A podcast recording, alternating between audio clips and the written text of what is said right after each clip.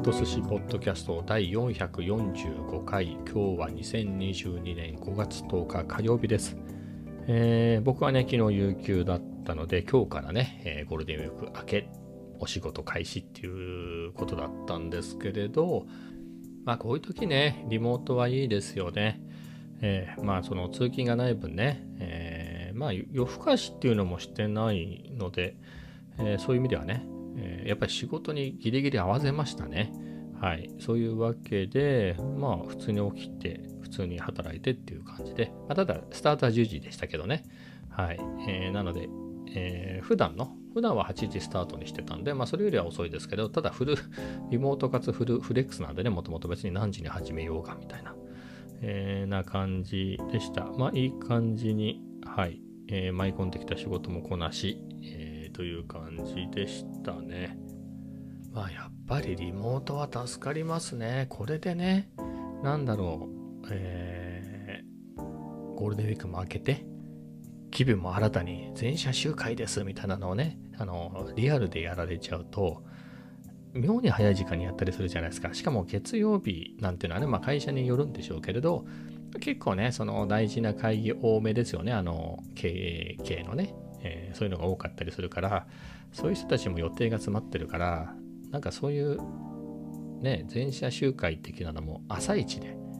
えー妙に早い時間から始まっちゃったりしてね、ゴールデンウィーク明けにその9時に来いとか言われたらもう拷問、これはパワハラですよ、はっきり言って。えーみたいなね、そういう頃もありましたから、に比べたらね、今、リモートですからね、はい、そこはすごく良いですね。はい。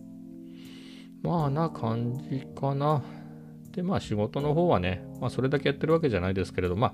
えーまあ動画だったり、コードを書いたりっていうことで言えば、まあ仕事もプライベートもまあ似たようなもんだったりするんですけれどね。まあなので、まあいい感じに再スタートしています。で、今日はね、えー天気が良かったですね。うん、予報ではね、だって週末ぐらいの予報ではね、もう今週ずっと天気悪くて、まあ今日ぐらいがギリ曇りで、あとは雨みたいなね、天気予報だったんですけれど、あ、違う、昨日か。月曜日のみね、えーギリ曇りで、あとは雨ですみたいな予報だったのが、昨日もね、雨は降らなかったし、今日なんかすごく天気良かったですもんね。で、明日も雨が降ったりみたいな天気ではないみたいですよね。えーなので、そういう意味ではね、えー予報がいい方に変わってきてくれているので嬉しいです。で、まあそんな中で、まあ、今日もカフェ散歩に行きましたが、今日ね、あのー家出た途中で気づいたんですよ。まあ割と家の近くで気づいたんですけれど、僕なんとなく家の中で帽子なんかかぶってないんですけど、なんとなく巨人の帽子をかぶったんですよ、家の中で。うん。なんとなくかぶってみたんですよね。そのまま家出て、出ちゃってて。まあ別に巨人の帽子の何が悪いんだっていう話ですけれど、普段はね、あの、そういう帽子じゃなくて、普通のハット系をね、かぶっていたんで、巨人の帽子か、みたいな。えーまあ好きで買ってるんでいいんですけれど、どうしようかな、戻ってかぶり替え、違うやつにかぶってこようかなとかもいろいろ考えたんですけど、たまたまね、あの、T シャツ、今日 T シャツ、上 T シャツだけだったんですけれど、あの、ゴールデンウィークにね、ユニクロで買った UT のキース・ヘディングのオレンジ色のラブっていう T シャツだったんですよ。まあ、巨人カラーだし、ありかなと思って、そのまま行きましたね。そのまま行きました。まあ、この辺田舎ですから、まあ、田舎じゃなくたってね、だってほら、あの、後楽園駅、あの、東京ドームのあたりはね、結構多いですよね。ユニフォーム着てるやつだっているぐらいだから、まあ平気かなと思って。やっぱおっさん野球帽とかかぶりがちですよね。だってアメリカのおっさんとかかぶってそうじゃないですか。僕の同世代だったらかぶってますよ。巨人じゃないけど、まあサンフランシスコジャイアンツ的なやつ？わかんないけど。うん、あと、あの、ニューヨークヤンキースみたいな帽子かぶってるおしゃれな人いるじゃないですか。あれは単にニューヨークっていうだけで、ヤンキースの帽子じゃないかもしれないけれど、まあ、って考えれば、ありでしょう。ね。ありですよ。はい。まあ、ということで、えーそのままかぶっていきました。まあ、特に何かを取ったっていう記憶もないな。何も取ってないんじゃないかな。なんで持ってったんだろうっていうね。何かあるかもって言って持ってって特には何も取らずですね。はい。まあ、いつも持ち歩いてるんで。えー、それでね、まあ、サラエボですね。いつものサラエボに行って、サラエボの店員さんに言われましたね。あの、この間ね、あの、バーベキュー。バーベキュー？家飲みみたいなやつにね、誘われて、ママ友、パパ友にね、えー、8年ぶりぐらいに参加したら、えー、そこにね、えーまあ、僕も会ったことがある、何回も会ってた、そのパパ友、ママ友の子供ですよね。子供の同級生ではないんですよ。そのお姉ちゃんだったんですね。3つぐらい上の。えー、その子がサラエボの店員だったっていうことがね、判明して、僕は全然気づかなかったんですけど、えー、っていう話でね、もうサラエボはね、バイト辞めちゃって就職しているんですけれど、えー、たまにサラエボに来るみたいでね、遊びに。で、今日行ったらですね、あの、店員さんにね、あ、そういえばあの、あの人と会ったんでしょみたいな。どういうお知り合いなんですかみたいなことを言われてね。まあ、今言ったような話をして、へえ、みたいな感じで、えー、しましたね。まあなんか、いやー、偶然ですね。そんな偶然あるんですね。なんて言ってね。うん、まあ、と言ってもね、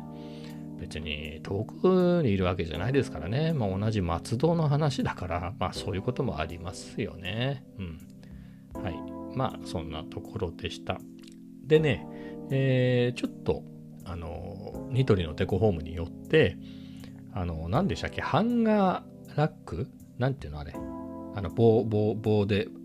あまあ、パイプ何本かで作られてるあの、ハンガーを引っ掛ける、洗濯物干したりするやつあるじゃないですか。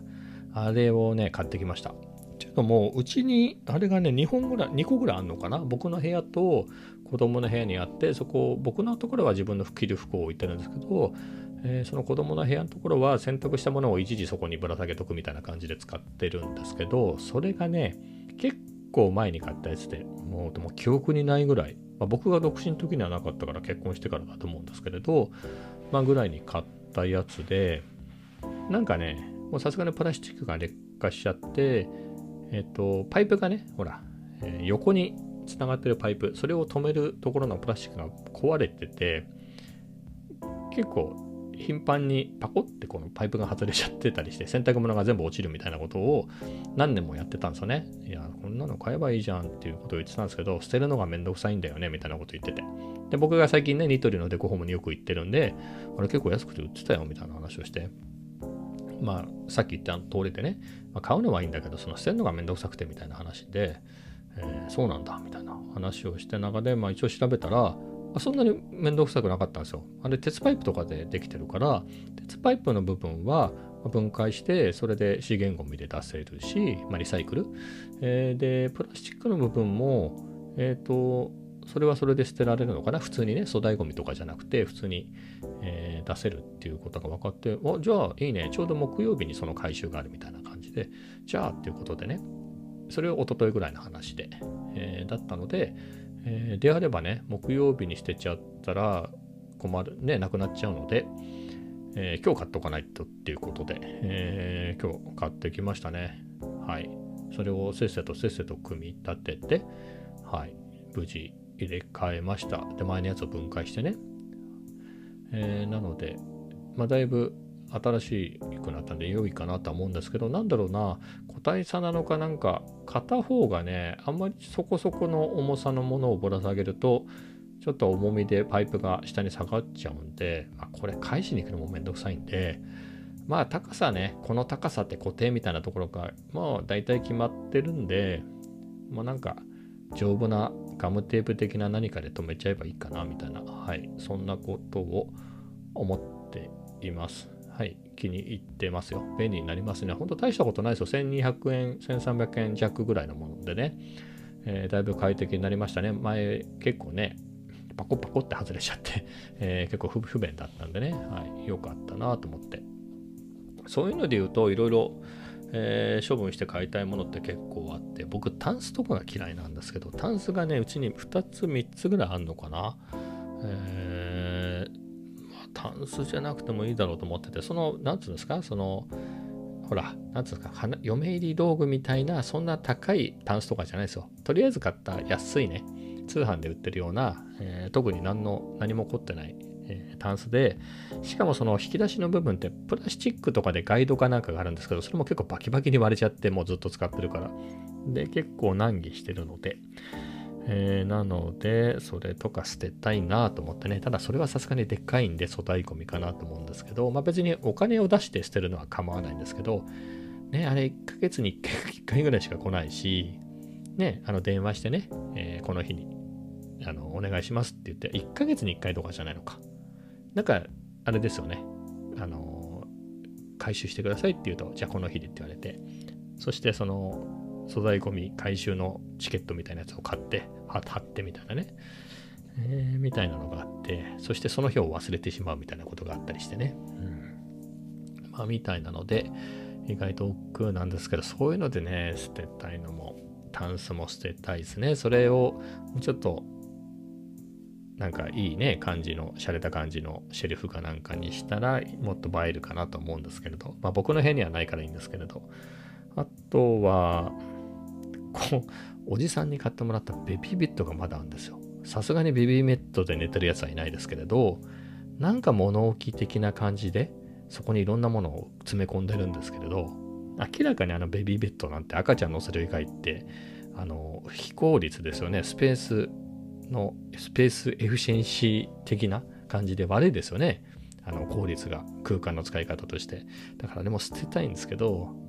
なんかね、そのベビーベッドの下も謎のものがいっぱい置いてあったりとかで、結構カオスになってて、いや、あれ全部捨てたら結構スッキリするのになとか思ってて、ねそういうのをね、片付けたいんですけど、なんか渋られるんですよね。別に思い出とかそういうのではないんですけれど、うん、まあ多分そこにね、なんとなく何年も詰め込んで置いてあるものがあってそれを片付けるのがめんどくさいみたいな方なんだと思うんですけどね。まあでもねそんな使わないものを溜め込んどいてもね無駄だしそこきれいにしたらかなり部屋広くなりますよ子供の部屋のとこね。うんなのでやりたいなと思うんですが。はい。まあそんなんですかね。あとはねまあそんなこと思ってます。であとはテレビですね。僕は基本的に見ないんでいらないんですが、奥さんはそこそこ見てて、それを言うと私はそんなに言われるほど見てないなんて言い張るんですけれど、いや、見てるでしょうと思って。はい。えー、で、僕のところがスチールのシェルフにテレビ載せてんですね。あだからその何段ぐらい、4段か5段ぐらいの160センチぐらいあるようなあのシェルフの中に入れてるから、その幅が高が知れてるんで、多分今ので言うと、うちは今32インチの古い液晶モニターを入れ、液晶テレビを入れてて、今だったらね、その枠とかが細くなってるから、多分40インチぐらいいけるのかなとは思うんですけれど、まあ、でもそんぐらいまでしか入りませんよっていうような幅幅的に。なので、もしテレビ、結構テレビが結構映りが怪しくなってきてて、結構ここ何年か。もう15年ぐらい使ってるんでね。あ、15年ですね、ちょうど。なので怪しくなってるんで、えー、買わなければなと思って、僕としてはいらないななんですけれど、まあ、奥さん見てるからなっていうことで。であればね、その逆にあんまりないですよね、そのちっちゃいやつってね。あの、50インチとかでも安いでしょ、今。あの、まあ、メーカーとかね、その機能によるんでしょうけど。まあ、今買うんだったら 4K でね、えっ、ー、と、Android テレビかどうかはまあ別にいらないですけれど、なんか Netflix とかボタン一つで見れると楽ですよね。はい。僕はあの自分のパソコンで見るからいいですけど。まあ、って考えると、そのシェルフでは無理だからなとか考えたり。まあそこで言うと、タブレットでいい、タブレットでも買い当たればいいのかなとは思うんですけれどね。iPad でも何でもいいですけど、ただ、まあその動画とか見るだけだったら、ねいいと思うんですけどね、それじゃダメなのかなって言って、うん、なんかそういうのを嫌うんですよね。まあでもここ3、4年はね、iPhone 使うようになったからだいぶ慣れてるのかなとは思うんですけれど、うん、タブレットだったらね、場所取らなくていいですよね。あそこのそのテレビが入ってる分って結構な、え、空間使ってるからね、そこ代わりのもの入れたらね、結構いいですよ。だってそれこそパン焼き器ぐらい入れられますよ。ホームベーカリーぐらいね。うん。いろいろ電気釜入れたりとか。えー、そうすると、キッチンのね、あのシンクのところもちょっと少しまあそこにエスプレッソマシンなんか置けんじゃないですか？みたいな、えー、って考えると良いなとか思いますけどねまあいろいろねコツコツやっていかないとですね引っ越しもしたいけど反対されてできず、えー、結構経っちゃいましたしはいまあそんなところですねでもう一回ニクトリのデコホームに戻ると僕あれが欲しいですね。あの床拭くやつ。あの何て言うんでしたっけ。あのモップモップじゃないけどなんかウェットティッシュの丈夫なでっかい丈夫なやつみたいなやつで拭くやつあるじゃないですか。それはクイックルワイパーか。それはね家にあるんですよ。なんですけどクイックルワイパーが組み立て式で3段かな3本のパイプをジョイントしてみたいなやつなんですけどなんかねそのジョイントがプラスチックでそれが結構ポコって外れちゃってなんかあと長さも変わらないしで不便なんですよ。でそれ捨てたいなと思ってて。で不便だなと思ってずっと使ってるんですけれどニトリそうそうデコホームでなんかそれがね伸び縮みするやつがあった。長さが変えられるやつ。あこれ便利だなと思って。しかも作り的にまあ伸縮はするんだけどあの丈夫そうなんでね。あの今使ってるやつみたいに、えー、パコって外れちゃって不便みたいなことはないなと思って。ただニトリのね専用のやつ買わなきゃいけないのめんどくさいなと思ったらあれ各社共通なんですね。説明書いてありましたけどここには各社共通のそのウェットなんとか的なやつがくっつきますって書いてあったんでじゃあいいなと思ってこれ買おうかなと思ってね。799円とかだったかな。はい。なのでそれも買おうと思ってるんですけれど今日はねさっき言ったあのハンガーラック的なやつ？ハンガーなんとかを買わなきゃいけなかったんでまあ一度に持ってくの大変ですよ。丸木ですから。はい。だったので今日は買わなかったんですけどうん。それも買おうと思ってますね。前のやつを捨てて。はい。まあそんなところです。えー、で、次の話題でいくと、明日出社ですね、撮影でね。これがどういうわけか18時半からの予定なんですよ。でもその前に会社に行ってまでやるような予定が1個もないんですよね。で、不便ですからね、会社ってもうネットとかすっごいもう拷問みたいな遅いですよ。これは何だろう。間違えて勝手に入っちゃうイオンの Wi-Fi ぐらい遅いですよ。もうサイゼの Wi-Fi の方が早いぐらい。えー、ですからね、その感じで仕事も辛いな、みたいな。画面も Mac だけですからね。僕の場合はね、家みたいにいい環境でやれるわけじゃないから、ちょっと辛いな。他に用事があっていけばね、いいんですけどって考えると、まあ、撮影に行くのは全然構わないんですけど、まあ、撮影の時だけ行けばいいかなと思って。なので、まあ、午後か、まあ、あんまり夕方になっちゃうと寂しいですよね。そういう時間帯に行くのはね。まあ、電車は空いてるからいいけど、まあ、でもこう、お昼食べたぐらいに行った方がいいのか。でも、せっかくだから、お昼を向こうで食べて、それを Vlog にすね、ように撮った方がいいのかみたいなところですかね。そうなるとね、やっぱりランチタイムは逃したくないですよね。うん。ってなると、そこそこの時間には行かなきゃいけないしで。うん。あそこも悩んでますね。まあランチタイムギリギリぐらいに向こうについて食べて、そこから出社みたいな感じですかね。まあ家で働き始めて。まあみたいなことを考えていますが。まあ撮影もね、これも悩ましいんですよね。ちょっとね、考えを変えて、ちょっとプライベートな機材は使わずに、会社のやつだけで撮ろうかなと思ってるんですよね。なんかね、何が当たり前で何が当たり前じゃないかみたいなのがちょっと曖昧で、僕からすると全然どれもこれも当たり前じゃないんですよね。全部僕の機材でやってるから。それはどうなのかなと思って、それもちゃんと何が、えーその元々の会社にあるものだけだとできて僕の機材を使ってるからできてるっていうところの線引きが曖昧なのでちょっと次はね、えそこをはっきりさせたいなと思っていてまあつまり iPhone だけで撮ろうと。ただ三脚もないから まあ三脚ぐらいは使おうかなと思ってあの軽いやつね。あのウランジのすごい軽いハンディなやつ。まあ、こんぐらい持ってって iPhone 用のね、まあ、つかスマホ用のホルダーつけて、まあ、それでマイクも iPhone ですよ。内蔵のマイクで撮ってまあ、こんなもんだよっていうのはね、まあ、それで満足していただければいいし、まあ、そうじゃないならそれなりにね、まあ、それもうこっちの持ち出してやってますから、まあ、その辺ははっきりしたいなと思っています。はい。まあこんなところですかね。でね、一応予定では8時ぐらいまで入ってたかな。まあ多分かかるだろうなと思うんですよね。まあ1時、うん、まあ2つぐらい、えー、撮影があるから、そんぐらいかかるだろうなと思って、ただ iPhone なんで、まあ正直 iPhone で撮るんで、誰が撮っても同じですよって、その撮り方で言えばね。まあ、俺が撮る必要あんのかなみたいな。編集はちょっとね、やっぱりほら、そ、それなりに慣れてないとできないから、編集はあれだけど、まあまあもちろん iPhone でも綺麗に撮れる撮れないみたいなテクニックがあるけれど、まあ、iPhone に向かって喋るんであれば、例えば僕の家であればね、照明とかがあったりとか、こういう感じでやるとよく撮れるとかあるけれど、まあそうでないんであればね、まあそれぞれご自分で撮っていただいてもとか思いつつ、まあその辺も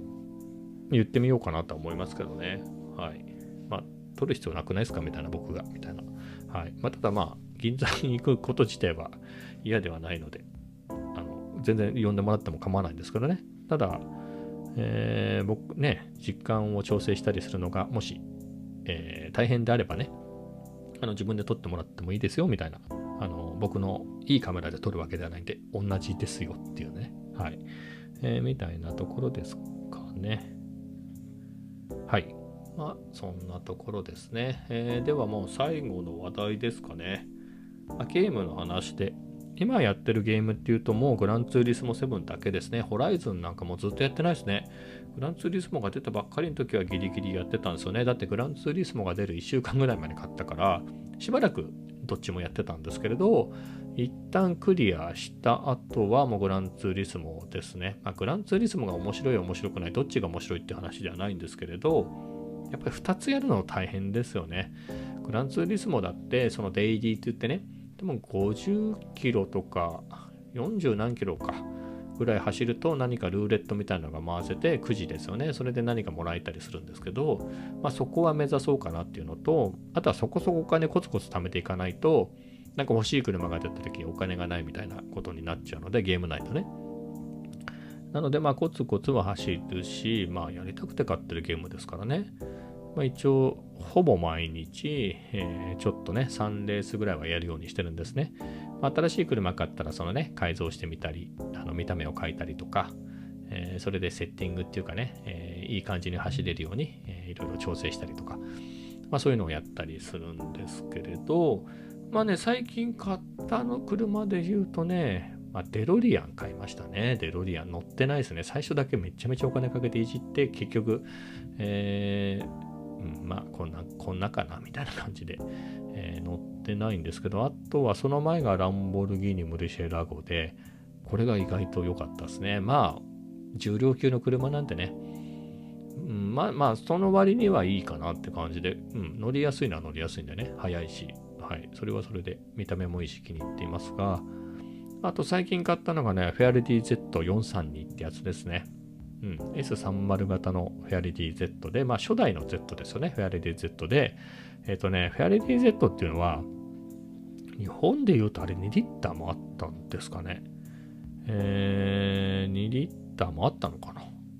で、えー、あと日本仕様でも2.4リッターの 240Z っていうのもあって、それですね。それが今回はああるあるあるんですね、えー、出てて、それは先に買ってたんですけど、最近ね、それのね、えー、Z432 っていう特別なやつ、さっき2リッターの話しましたけど、あの L 型っていうエンジンがあって、直列6気筒の、えっ、ー、と、OHV のエンジン ?OHC? どっち？のエンジンなんですけれど、シングルカムのね、エンジンなんですよね。えー、それなんですけれど、それとは違って、スカイライン GTR のエンジンを積んだ Z432 っていう特別な、えー、車があって、めっちゃ台数少ないんですよね。えー、それが、えー、グランツーリスモ7にはあって、それが最近追加されたんですよ。えー、で、それがね、意外と安かった。2000万ぐらいですか、ゲームの中のお金で。大したことないですよね。えっ、ー、と、1日で余裕で稼げるぐらいの額だったんで、早速買いまして、結構いじっちゃったんですよね。2リッターなんで、まあ、そんなにいじってもね、そんなに早めちゃめちゃ速くなる要素はないんですけれど、まあ、とりあえずかっこいいから買って、一通りエンジンはフルでやれるとか全部やりましたね。だから 2. 何リッターかにはボア、ボアストロークアップでなってるし、まあ、ブレーキはね、何はなくてもブレーキはちゃんといいやつつけてこなきゃだし、ターボだけは今のところやってないんですけれど、まあ、それで軽量化とかもマックスやったり、ミッションもレース用にして、エアクリーナーもマフラーも、まあ、みたいな感じでやっていって、あの、パフォーマンスポイントが599かな ?600 以下に抑えてるのかな今。だから600までのレースに出られるような仕様にあえてしてるんですが。まあ、700だとさすがにちょっとなんか難しいなと。まあ、ターボとかつけたらだいぶ良くなるんでしょうけど、あれにターボをつけて、さらに、えー、レーシングソフトを履くと60560はいくかな？なので、まあ、ギリいい感じで戦えるかもしれないですけれど、だったらね、240ZG の方がいいかなと思って、そこまでやるなら。なのでね、Z432 はターボにしないまま乗ってるんですけど、結構面白くて、ただ結構滑ったりするんですよね。まあ僕のセッティングが悪いんでしょうけど、なのでそれをね、ちょこちょこいじりながら、えー、日々レースをここ何日かしてて、うん、結構面白かったですね。まあ滑るのは滑っちゃうんですよね。あの、セッティングがうまくいってなくて。まあでも、扱えないほどではなくて、はい、結構楽しげにやっております。うん、Z432 抜群にかっこいいですね。結局ね、見た目ね、240ZG に似た感じにしちゃいましたからね。あの、オーバーフェンダーもつけちゃったんで。うんえー、ただ、あの、G ノーズね、がついてないから、見分けはつきますけどね。うん。でもかなり Z43 に気に入って、240ZG も同じセッティングにすれば少なくとも足回り的には同じ挙動をするのかなと思うんでね、ちょっとまたいじってみようかなという気はするんですが、でもエンジン的には箱スカの GTR と一緒なんですけど、あれも結構いじった割には、まあまだね、グランツーリスモ7買ったばっかりの時に、えー、買ってよくわからないままいじってたから、今少し慣れてきたんで、その知識でいじっていくと、もうちょっと乗りやすい車にできるかもしれないですね、箱スカも。ちょっとそれもまたいじって乗ってみようかな。はい。みたいなことを思っています。まあ、グランツーリスモもね、まあ、なかなか面白いですよ。まあ、ちょびちょびやる感じですかね。30分やるかやらないかですけどね。あの結構疲れるんですよ。ハンドル回すやつもあるし、あと、なんだろう、ペダルもね、え、アクセルとかブレーキとかも踏まなきゃいけないし、あのそれが意外と疲れるんですよ。あとは、そのハンドルとそのね、ペダルって話しましたけど、それがある分、それを備え付けてあるデスクのとこにちゃんと座ってやらないとできなくて、他のね、パッドとかでプレイする分にはね、いろんな姿勢でできるじゃないですか。えーなんですが、そういうわけにはいかないので、まあ、その専用のね、ちゃんとしたシートでもないから疲れるんですよね、そこに座ってると。ということもあり、まあ、そんぐらいでやめています。まあ、そんなところですかね。そういえば F1 あったなと思ったんですけど、まあ、その話はまた今度にしましょう。はい、そういうわけで今日はこの辺で終わりたいと思います。それではまた明日。